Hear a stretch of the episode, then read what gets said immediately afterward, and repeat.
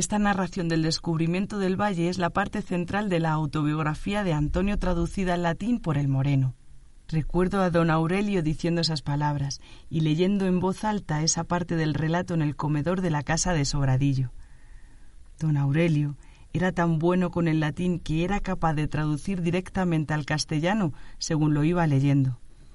Yo estaba en primero de BUB y tenía un examen de biología. Estaba aprendiéndome de memoria listas larguísimas con nombres de diferentes especies de plantas, o algo así. No lo recuerdo muy bien. Y tiene gracia que no lo recuerde, porque toda mi atención la tenía puesta en ello, en el libro de biología, hasta el punto de que en un momento no fui consciente de estar escuchando a don Aurelio, leyendo el relato de cómo San Antonio descubrió el valle. Pero mira por dónde. Ahora que han pasado veinte años de aquello, resulta que lo de don Aurelio lo recuerdo con pelos y señales, mientras que del libro de biología lo único que recuerdo es que tenía las tapas verdes. Y todos los libros de biología que tuve tenían las tapas verdes. A don Aurelio el descubrimiento de los papeles del Moreno le había puesto patas arriba las ideas. Ya no sabía muy bien qué pensar sobre el montón de asuntos. San Antonio había sido su santo favorito, incluso desde antes de entrar en el seminario, y el libro de San Atanasio, Vida de Antonio, lo había leído muchísimas veces, tantas veces que se sabía de memoria bastantes pasajes. También había leído las cartas de San Antonio, la que escribió a los monjes de la región de Arsinoé, la carta a Teodoro y las otras pocas que se conservan. Tenía varias figuritas del santo, una de ellas la que le prestó a mi padre cuando se conocieron en el autobús viniendo de Salamanca, y en su dormitorio tenía enmarcada una lámina del cuadro de El Bosco que representa las tentaciones de San Antonio. El original está en el Museo del Prado, y en muchos de sus viajes a Madrid venía a verlo. A veces llegaba a pensar si no sería excesiva la devoción que sentía por San Antonio. Si era sincero consigo mismo, se daba cuenta de que pensaba en San Antonio más a menudo que en Jesús, y que en el fondo le admiraba más. Es verdad que Jesús había muerto en la cruz y que eso debió de ser un sufrimiento horrible, indescriptible, pero murió joven, y excepto esa última noche de dudas en el Monte de los Olivos, no parece que sufriese mucho tormento interno, todo lo contrario. Jesús era como esos alumnos brillantes a los que don Aurelio daba clases en el colegio de la congregación, esos a los que todo parece salirles bien, sin esfuerzo, San Antonio, sin embargo, se había pasado la vida luchando, sufriendo y resistiendo los ataques de los demonios. Una vida larguísima de ciento cinco años. Esta preferencia por San Antonio antes que por Jesús le turbaba mucho, pero don Aurelio no lo podía evitar. Se sentía más identificado con él y eso hacía que le amase más, porque él, en cuestiones de fe, no era uno de esos alumnos brillantes, él también tenía que luchar contra los demonios todos los días. Por supuesto, no hablaba nunca de eso.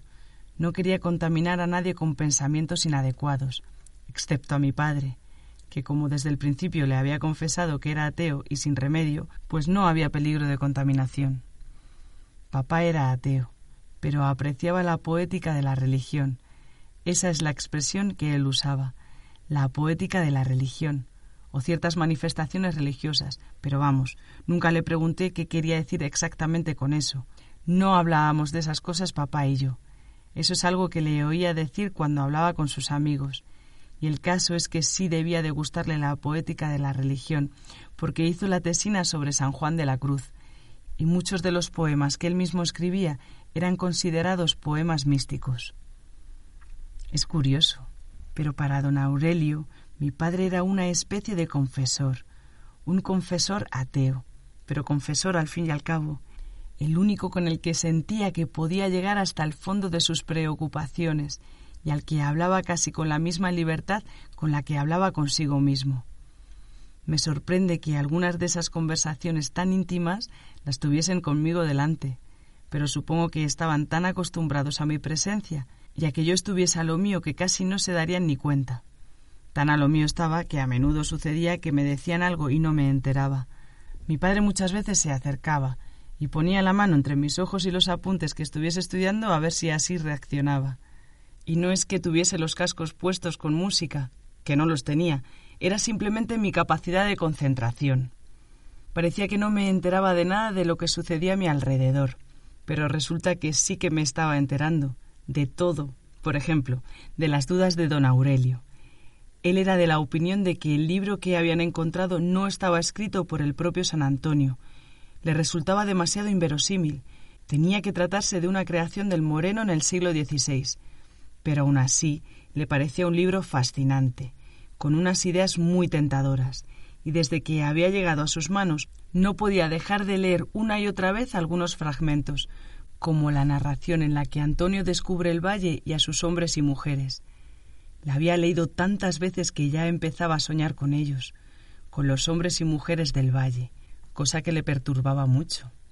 Eso le contó a mi padre, y mi padre le pidió que lo leyese en voz alta, traduciendo directamente del latín, empezando por el paseo sin rumbo de Antonio y las culpas que le generaba ese paseo, con el jabalí correteando de un lado para otro lisqueando, metiéndose por la zona pantanosa y trotando por las colinas rocosas. La pendiente era cada vez más pronunciada, y Antonio sudaba la gota gorda detrás del jabalí, y de repente el valle, un valle muy pequeñito con un riachuelo en la parte más baja, un valle que Antonio no conocía y que no era nada del otro mundo, aunque un riachuelo siempre sea algo importante en esa región tan desértica, por muy pequeño que sea. Pero lo increíble del valle eran sus habitantes. No eran muchos, quizás treinta o cuarenta, y vivían en unas chozas en la parte baja del valle, al lado del río, unas chozas hacia las que se dirigía el jabalí a toda velocidad, y detrás Antonio, aunque a un paso mucho más lento. Los hombres y mujeres del valle eran seguidores de Carpócrates y de su hijo Epifanio, y sí, también de Jesús, pero no hacían diferencias entre unos y otros, los admiraban por igual. Antonio no entendía nada, y no llevaba mucho rato por allí cuando se montó un gran revuelo, pero no el revuelo de siempre al que él ya estaba acostumbrado, al que se montaba cuando él, el venerable Antonio, llegaba a otros pueblos de la zona, no, ese revuelo fue porque acababa de regresar una joven de la aldea que había ido de viaje a Enoanda, un pueblo en el sur de la actual Turquía, cerca de la costa del Mediterráneo. La joven, una de las mujeres del valle, había viajado allí a ver el muro que había mandado construir el famoso Diógenes de Enoanda, un muro lleno de palabras, palabras hedonistas, un muro en el que habían escrito buena parte de la obra del legendario Epicuro. Había ido a ver el muro y a conocer las prácticas de la comunidad de discípulos de Diógenes, que habían empezado a mudarse al pueblo de Zorban, a unos kilómetros de Enoanda. En Enoanda las cosas estaban cambiando mucho. Malos tiempos para los hedonistas, hasta el punto de que las autoridades habían empezado a usar las piedras del muro para construir una fortificación. Los discípulos de Diógenes querían salvar algunas de las piedras de ese destino tan triste y empezaron a llevárselas para construir una fuente en Zorban. El legendario Epicuro. A San Antonio se le erizaron los pelos de la barba al oír el nombre de ese demonio y entendió por fin dónde estaba. En un avispero de hedonistas, hedonistas que para mayor escándalo decían ser cristianos porque consideraban a Cristo como uno de los suyos. Antonio escuchaba escandalizado las palabras de la viajera y las preguntas que le hacían los que se habían reunido a su alrededor. Pero para más escándalo, cuando al terminar de hablar, la viajera cerró los ojos, abrió los brazos y unos cuantos se acercaron a ella para quitarle las ropas y llevarla en volandas al río. Eran seis, cuatro hombres y dos mujeres. Primero la bañaron muy cuidadosamente y después la posaron en la orilla y empezaron a tocarla y a besarla por todas las partes del cuerpo. Ella, mientras tanto, seguía con los ojos cerrados y los brazos abiertos, sonriente, radiante. Antonio no sabía qué hacer. Debería irse de allí, pero no era capaz de dejar de mirar, y tampoco tenía ganas de subirse a una piedra y ponerse a predicar sobre el temor a Dios, las virtudes de la castidad y la fortaleza de espíritu. No quería que parasen. No es la primera vez que veía actos sexuales tan de cerca, ni mucho menos, ni tampoco la primera vez que veía cómo eran practicados por más de dos personas. No era raro que viniesen a verle personas desesperadas, angustiadas, porque algún familiar estaba poseído por el demonio de la lujuria. Entonces él se acercaba donde estuviesen, y muchas veces se encontraba en presencia de auténticas orgías. pero entonces actuaba con determinación. Se subía a una piedra y con su altura, su voz grave y sus palabras seguras conseguía que el demonio de la lujuria saliese huyendo y liberase las pobres almas poseídas. En el valle no fue capaz de hacer eso. Estaba escandalizado por lo que veía, sí, escandalizado, pero al mismo tiempo cautivado, fascinado y sin asomo de culpa. Eso era lo más extraño de todo, que no se sentía culpable por estar presenciando aquella escena de lujuria desenfrenada.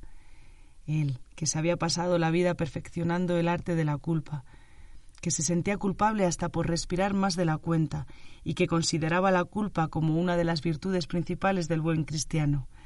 Él, el venerable Antonio, de repente no encontraba la culpa por ningún sitio, ni la suya propia, ni la de las pobres almas que gemían delante de él. Lo de pobres almas era un decir, una inercia de su habitual forma de pensar, porque lo que veían sus ojos no eran pobres almas, sino cuerpos llenos de vida. Estaba tan abstraído en la contemplación de la escena que tardó un buen rato en darse cuenta de que un anciano se había acercado a él y le estaba mirando con curiosidad. El anciano se le parecía mucho. También era alto y delgado, y también tenía larga la barba y una túnica de piel de cabra como única vestimenta, y los pies descalzos como los de Antonio. De edad era un poco más joven. Tenía noventa años, cinco menos que él, pero era, con diferencia, el más viejo de los habitantes del valle. Cuando consiguió que Antonio se percatase de su presencia, se presentó muy amablemente y le explicó qué es lo que estaba viendo. Era la ceremonia de bienvenida al valle después del largo viaje que había hecho la mujer. Le dijo que daba gusto ver a los jóvenes, la energía y vitalidad que derrochaban en cada movimiento. También le dijo entre risas que a estas alturas de la vida, para él, jóvenes lo eran todos, tuviesen veinte, cuarenta o setenta años. La última vez que él participó en una ceremonia de bienvenida fue cuando tenía ochenta años, y de aquella casi se muere. Le dio un dolor muy fuerte en el pecho, y tardó una semana en recuperarse. Está muy bien darle una alegría al cuerpo de vez en cuando, pero no si el precio es morirse. Desde entonces solo participa a distancia, mirando. Antonio también se presentó amablemente, pero luego no fue capaz de decir mucho más. La cabeza le daba vueltas a toda velocidad. El anciano del valle se dio cuenta de que estaba turbado y bromeó diciéndole que a cierta edad las ceremonias de bienvenida son intensas, incluso viéndolas a distancia. Le cogió de la mano y le propuso ir a dar un paseo. Antonio se dejó llevar. Pasearon por la orilla del río, siguiendo la corriente, se alejaron de las chozas y llegaron a una zona donde había unos árboles que Antonio nunca había visto. El anciano del valle no sabía el nombre de los árboles, pero le explicó que hace cuarenta años los había plantado allí un hombre del valle con unos frutos que había traído al regresar de un viaje a Emérita Augusta, en Hispania, y allí estaba el jabalí de Antonio, comiéndose los frutos de los árboles junto a otros jabalíes. El jabalí. Antonio se había olvidado por completo del jabalí, de que había llegado al valle siguiéndole, y por supuesto se había olvidado también de sus preocupaciones absurdas sobre la conveniencia o inconveniencia de salir a pasear por el solo gusto de pasear. El jabalí se alegró al ver a Antonio y se puso a corretear alrededor de los dos ancianos y a seguirlos en su paseo por la orilla del río.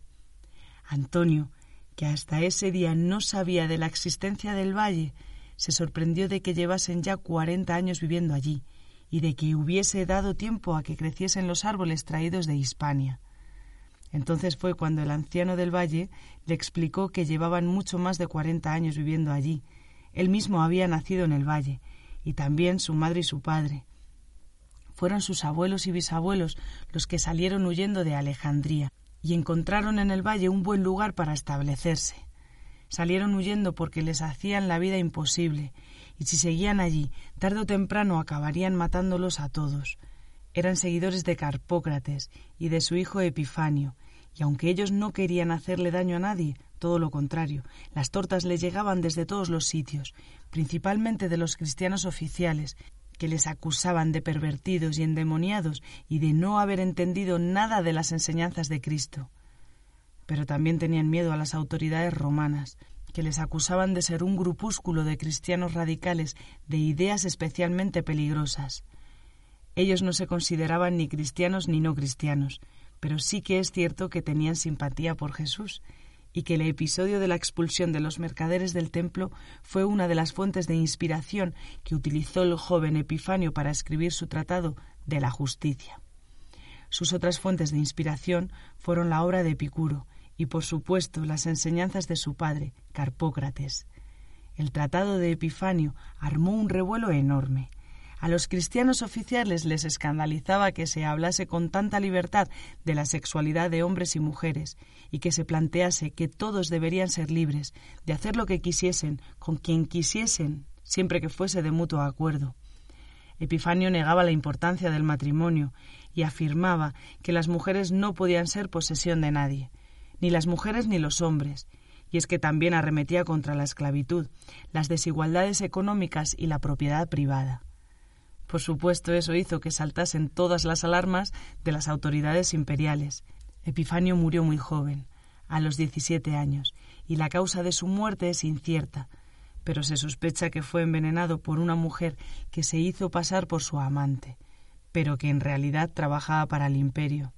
Había que eliminarlo. Una persona con la inteligencia y el carisma de Epifanio era extremadamente peligrosa. El anciano del valle le contó a Antonio que su bisabuela, a quien tuvo la suerte de conocer porque vivió muchos años, fue amiga y amante de Epifanio. Ella le explicó que el libro de la justicia era sólo el primero de la serie de libros que tenía planeado escribir Epifanio, pero que por desgracia no pudo escribir ninguno más. A sus amigos y seguidores lo que les empezó a preocupar desde ese momento es que las autoridades, romanas o cristianas, que por cierto se parecían cada vez más la una a la otra, consiguiesen su propósito de quemar todos los ejemplares existentes del libro. Y esa es una de las principales razones por las que abandonaron su querida Alejandría y huyeron hacia el sur.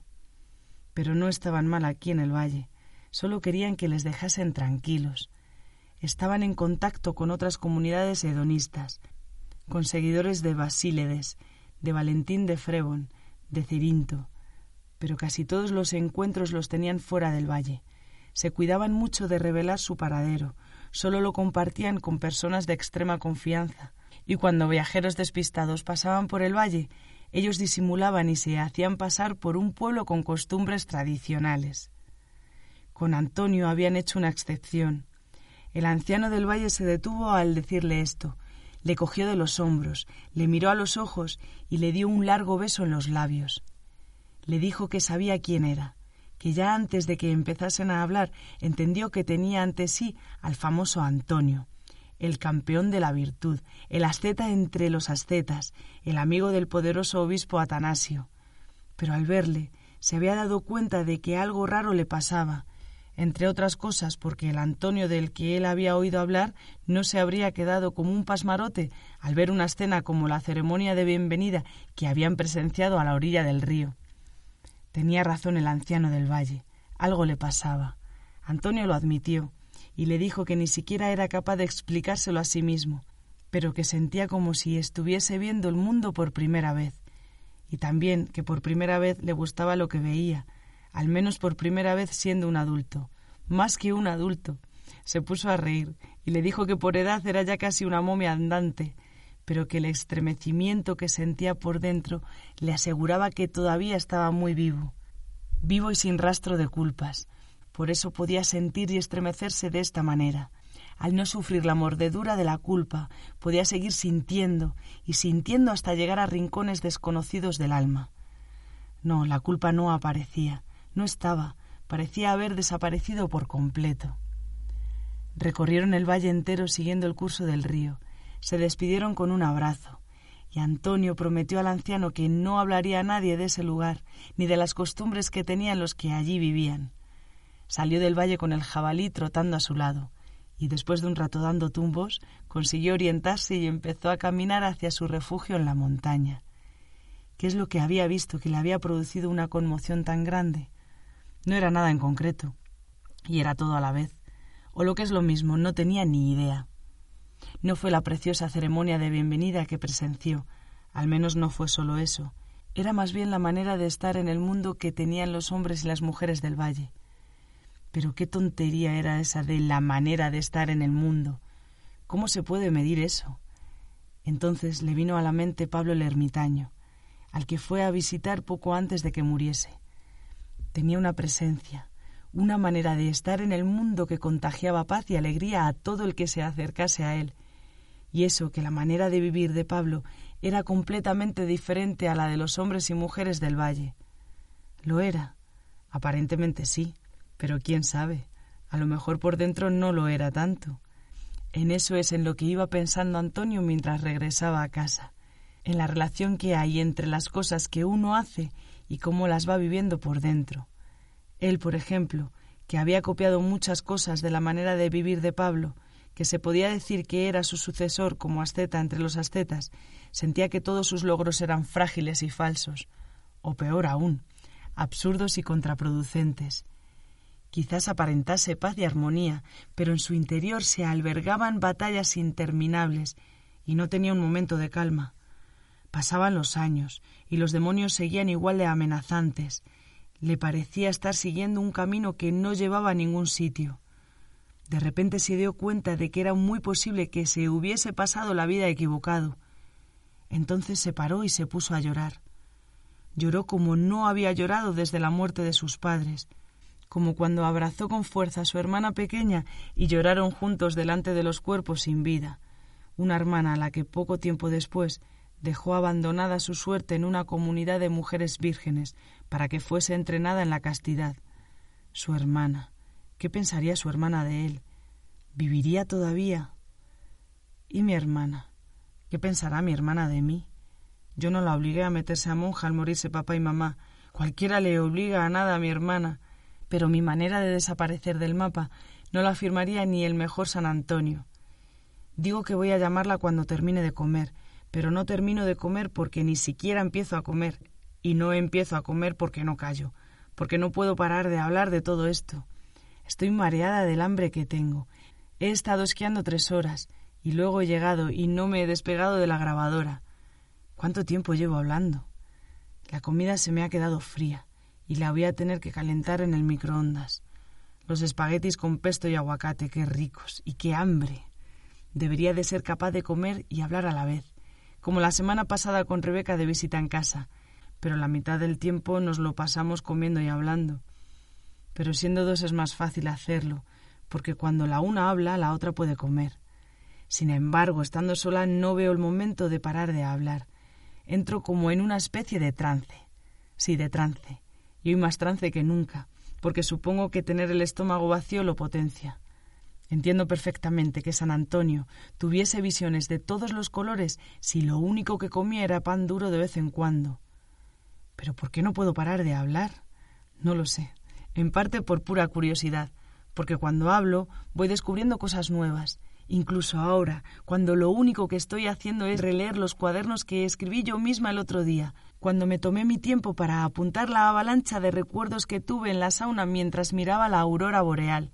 Releo los cuadernos y mientras releo noto que me acuerdo más de las cosas, o que un recuerdo concreto me vuelve con aún más nitidez, con más detalle. Entonces cierro los ojos, dejo de releer y simplemente voy contando la escena que se desarrolla en mi cabeza. De nuevo papá y don Aurelio, esta vez en Madrid, pero no en la terraza, sino dentro del salón porque fuera llovía bastante. Un día de otoño puro y duro. A don Aurelio le había pillado la lluvia paseando por la feria del libro antiguo en Recoletos, y a mí me había pillado saliendo de clase. Era mi primer año en el instituto, y no hacía mucho que había empezado el curso.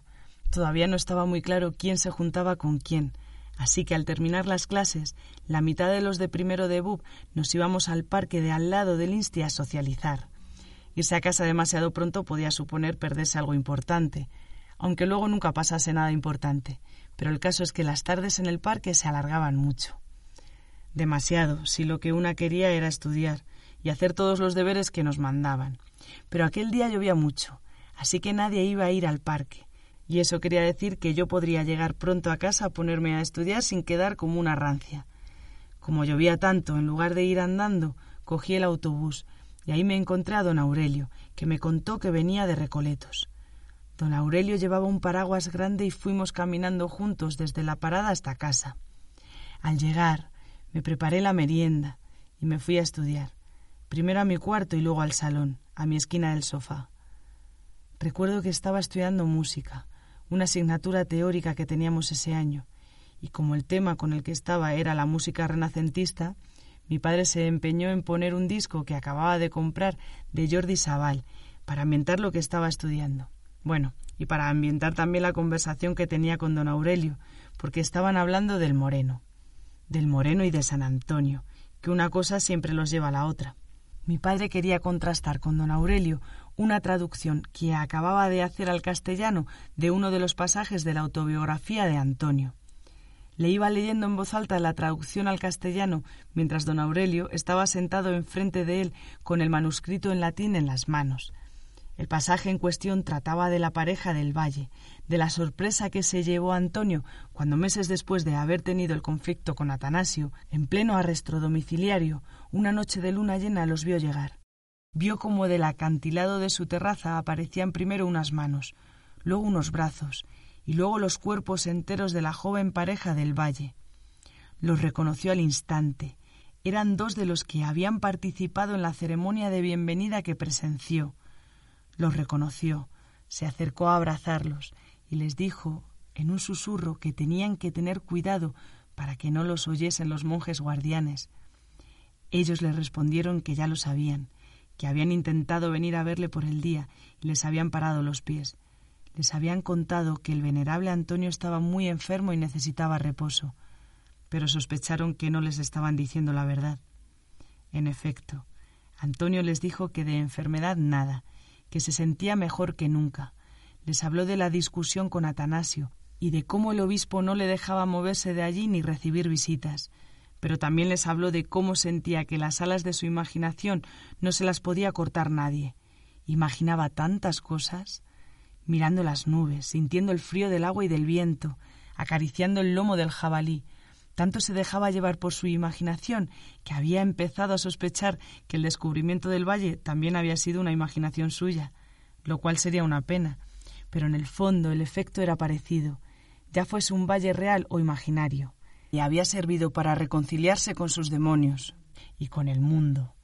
Entonces la pareja del valle le cogió de la mano, él de la mano izquierda y ella de la derecha, le llevaron al borde del barranco y señalando una montaña iluminada por la luna, le dijeron que el valle existía, que estaba allí, detrás de esa montaña. Antonio se emocionó y se llevó las manos de ambos a su corazón, un corazón que se notaba palpitar perfectamente a través de unas costillas marcadas por su extremada delgadez. Les agradeció que hubiesen venido y les invitó a sentarse y descansar de la caminata y la escalada. Y les ofreció lo único que tenía a mano, pan duro y agua del arroyo, pero ellos le tenían reservada una sorpresa. Cada uno de ellos traía un atillo colgado a la espalda, de los que sacaron queso de cabra, pan jugoso, dulces de miel y almendras y vino tinto. La noche era cálida y sin viento, y se sentaron a comer y a beber. Un auténtico banquete para Antonio, bueno, para cualquiera. Comieron y bebieron, y hablaron. Antonio tenía muchas preguntas que hacerles, y ellos también a él. Hablaban en voz muy baja, pero aún así les preocupaba que los dos monjes guardianes les descubriesen, así que a Antonio se le ocurrió montar un teatro de demonios, como él lo llamaba. Llevaba meses haciéndolo, más que nada para que le dejasen en paz y a solas en su terraza y en su túnel, y también para entretenerse un poco. El teatro de demonios consistía en que de vez en cuando simulaba que hablaba con demonios que venían a visitarle, les gritaba que se fuesen o que se quedasen, ponía voces diferentes simulando ser los demonios que le contestaban. Inventaba lenguas incomprensibles, imitaba los sonidos de los animales, aullaba y gemía, se acercaba a la puerta exterior del túnel y susurraba oraciones absurdas e interminables. Esa noche, animado porque tenía visita, tuvo una actuación memorable y mientras caminaba a cuatro patas y rugía como un león, escuchaba la conversación que los monjes guardianes tenían al otro lado del túnel. Se apiadaban del pobre viejo que había perdido la cabeza, y Antonio volvió a darse cuenta de algo que ya venía observando. Sus carceleros en el fondo le apreciaban mucho, igual que a Atanasio también les apreciaba, pero el problema es que no le apreciaban ni le admiraban a él, sino al otro, al asceta entre los ascetas, al Antonio que ya no existía. Cambió el rugido del león por el maullido de un gato. Los monjes comentaron entre ellos que iban a intentar dormirse pese a los ruidos, y los jóvenes del valle se unieron al teatro haciéndose pasar por dos demonios hedonistas que querían tentar a Antonio con un masaje a cuatro manos. Después de un rato de teatro a tres bandas, con la tranquilidad de que los monjes guardianes ya habían desconectado de lo que pasaba al otro lado del túnel, volvieron a sentarse y a darle a la comida, a la bebida y a la conversación. Antonio les dijo que le preocupaba lo que Atanasio pudiese estar contando de él, contando y escribiendo. Si le mantenía recluido era sin duda para que nadie escuchase sus nuevas ideas, y mientras tanto sospechaba que Atanasio estaba escribiendo un libro poniendo por las nubes al Antonio de antes. Era una sospecha bien fundada, porque de hecho en su momento lo habían hablado. Fue en la última visita de Antonio a Alejandría cuando el Antonio de antes fue para allá para dejar bien claro que no estaba del lado de los arrianos, sino de Atanasio y de la doctrina aprobada por el concilio de Nicea. En aquella ocasión tuvo oportunidad de hablar largo y tendido con Atanasio, que le agradeció mucho su apoyo, y también que se hubiese molestado en hacer el viaje hasta Alejandría para que a nadie le quedasen dudas de cuál era la posición del venerable Antonio. Hablaron del futuro, de las nuevas generaciones de monjes y de lo prometedora que resultaba esta nueva actitud tolerante del imperio romano con los cristianos. Y todo gracias al emperador Constantino, que aunque todavía no había dado el paso de bautizarse y convertirse al cristianismo, Atanasio estaba seguro de que en algún momento lo haría. Constantino era ya cristiano en la intimidad. Él mismo se lo había confesado a Atanasio, pero también le había dicho que los equilibrios de poder en Roma le aconsejaban prudencia y no dar demasiado rápido el paso de convertirse públicamente al cristianismo. Al fin y al cabo, él era el emperador. Había muchos ojos puestos encima de él y muchos tipos de veneno circulando por Roma.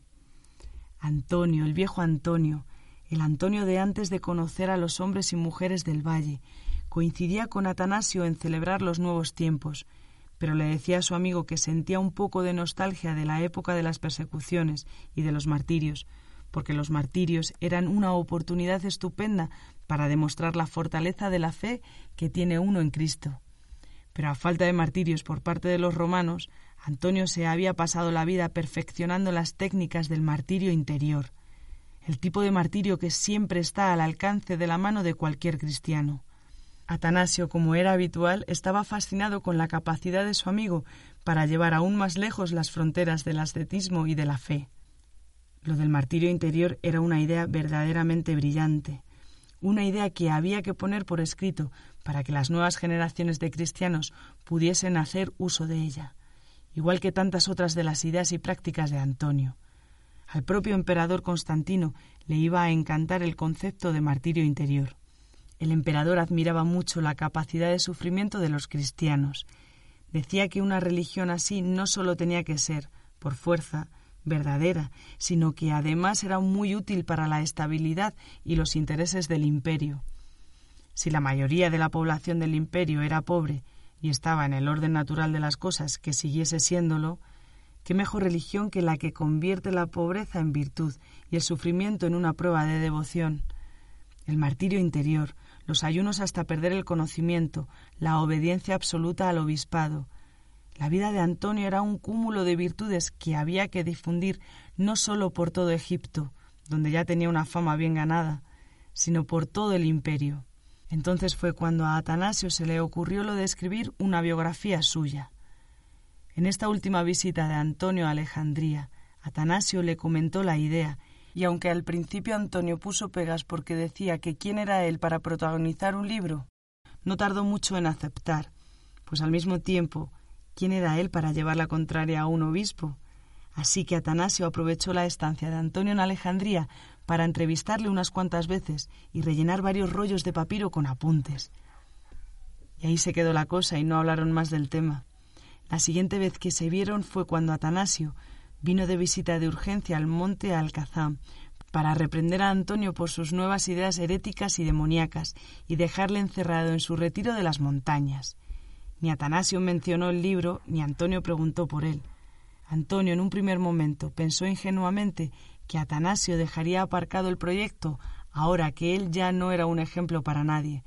Pero un día, pasados varios meses, mientras tomaba el sol y se acariciaba los muslos, vio pasar una nube cuya forma le recordó al palacio de Atanasio en Alejandría, y de repente le entró una duda terrible que ya no se podía quitar de la cabeza.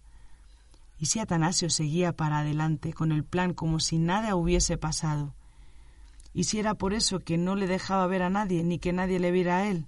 Se imaginó un libro atroz, un libro escrito con sus propias palabras tal cual él se las había contado a Atanasio en los jardines de su palacio en Alejandría, una oda al sufrimiento y a la esclavitud del cuerpo, al martirio interior y al temor a Dios. Un libro, además, que sería tremendamente popular, porque Atanasio intentaría que llegase a todos los rincones del mundo conocido, y con la colaboración entusiasta del emperador Constantino no había duda de que lo conseguiría. Se imaginó su nombre, Antonio de la Tebaida, asociado a ese libro y a esas ideas, e imitado no solo por gentes de todo el mundo, sino también por las futuras generaciones, por los siglos de los siglos. Terrorífico. La joven pareja del valle escuchaba atentamente a Antonio y compartía con él la preocupación por lo que pudiese estar haciendo Atanasio. Era imposible detener a Atanasio en lo que escribiese o dejase de escribir. Tenía mucho poder y ellos ninguno, pero lo que sí que podían hacer era ayudar a Antonio a que escribiese él mismo su propia historia e intentar conservarla en un lugar seguro. La propuesta entusiasmó a Antonio. Es verdad que se entretenía mucho mirando las nubes y metiendo las manos en el agua del arroyo, pero la idea de escribir una autobiografía y de poder expresar detenidamente todo lo que le pasaba por la cabeza le daba un vuelco al sentido de sus días. Le prometieron que vendrían a traerle papiro, un cálamo y tinta para escribir. Luego vendrían una vez al mes, con cada luna llena. Le traerían nuevas provisiones de papiros y de tinta, y se llevarían los papiros ya escritos. Cumplieron con lo prometido. Todos los meses Antonio esperaba con ilusión la luna llena, porque sabía que en mitad de la noche aparecerían los jóvenes del valle por el borde del acantilado con todo lo necesario para que él pudiese seguir escribiendo, y también con comida y bebida para cenar juntos esa noche, igual que hicieron en la primera visita. Otra tradición de cada visita es lo que hacían antes de irse, una petición especial de Antonio. Les costó mucho animarse a pedírselo, no sabían si se molestarían, pero al final, ayudado por el vino y por la confianza que le transmitía la pareja, se lanzó y se lo propuso. Quería que hiciesen el amor delante de él. Si les apetecía, claro está. A él le encantaría verlo. Todavía guardaba en sus ojos y en su cabeza las imágenes de la ceremonia de bienvenida que presenció en el valle, una ceremonia en la que participó la joven pareja. Aceptaron, les pareció muy tierno que Antonio les hubiese preguntado y le dijeron que podían acercarse y tocar si quería. Pero no, eso quizás sería demasiado. Le daba miedo que se le saliese el corazón del pecho. Era feliz viéndoles amarse, escuchando sus gemidos, dando gemidos él también, aullando, divirtiéndose al imaginarse a los monjes guardianes, que estarían pensando que todo lo que oían al otro lado del túnel eran los demonios de Antonio. Desde entonces celebró todas las lunas llenas con ellos. Celebraban la comida, la bebida, las pasiones de la carne y la risa, y celebraban también el poder verse y la libertad de que Antonio pudiese escribir su propia historia. En una de sus visitas, Tres o cuatro lunas después de la primera, Antonio se guardó un poco del vino de la cena para beberlo mientras les veía amarse. Estaba especialmente sentimental ese día.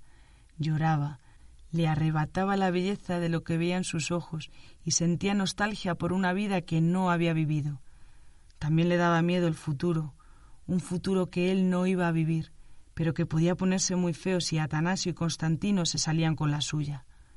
Se imaginó a decenas de jóvenes leyendo el libro que estaba escribiendo Atanasio e intentando imitar su vida, la vida de Antonio, la falsa vida de Antonio, el intachable asceta entre los ascetas, decenas de jóvenes que pronto se convertirían en centenares y en millares, hombres y mujeres. Veía cientos de mujeres con el rostro de su hermana, mirándole con el ceño fruncido y señalándole acusadoramente con el dedo, adolescentes educándose en la castidad y la obediencia de por vida, repartiéndose por todos los rincones de la tierra, incluidos los lugares remotos que todavía no habían sido descubiertos por los navegantes. Las imágenes de ese futuro oscuro llenaban la cabeza de Antonio, como en su día la llenaron los demonios, pero por suerte ahora era más fácil para él salir de la espiral de pensamientos sombríos. Solo tenía que abrir bien los ojos y fijarse en lo que tenía delante de sus narices, ya fuese el horizonte con el paisaje de las montañas y el mar, el movimiento del agua brotando del manantial y formando un arroyo, o incluso las carreras que se pegaba el jabalí por la terraza. Y por supuesto los dos amantes amándose. ¡Qué mareo! De verdad que lo único que me apetece ahora mismo es seguir hablando.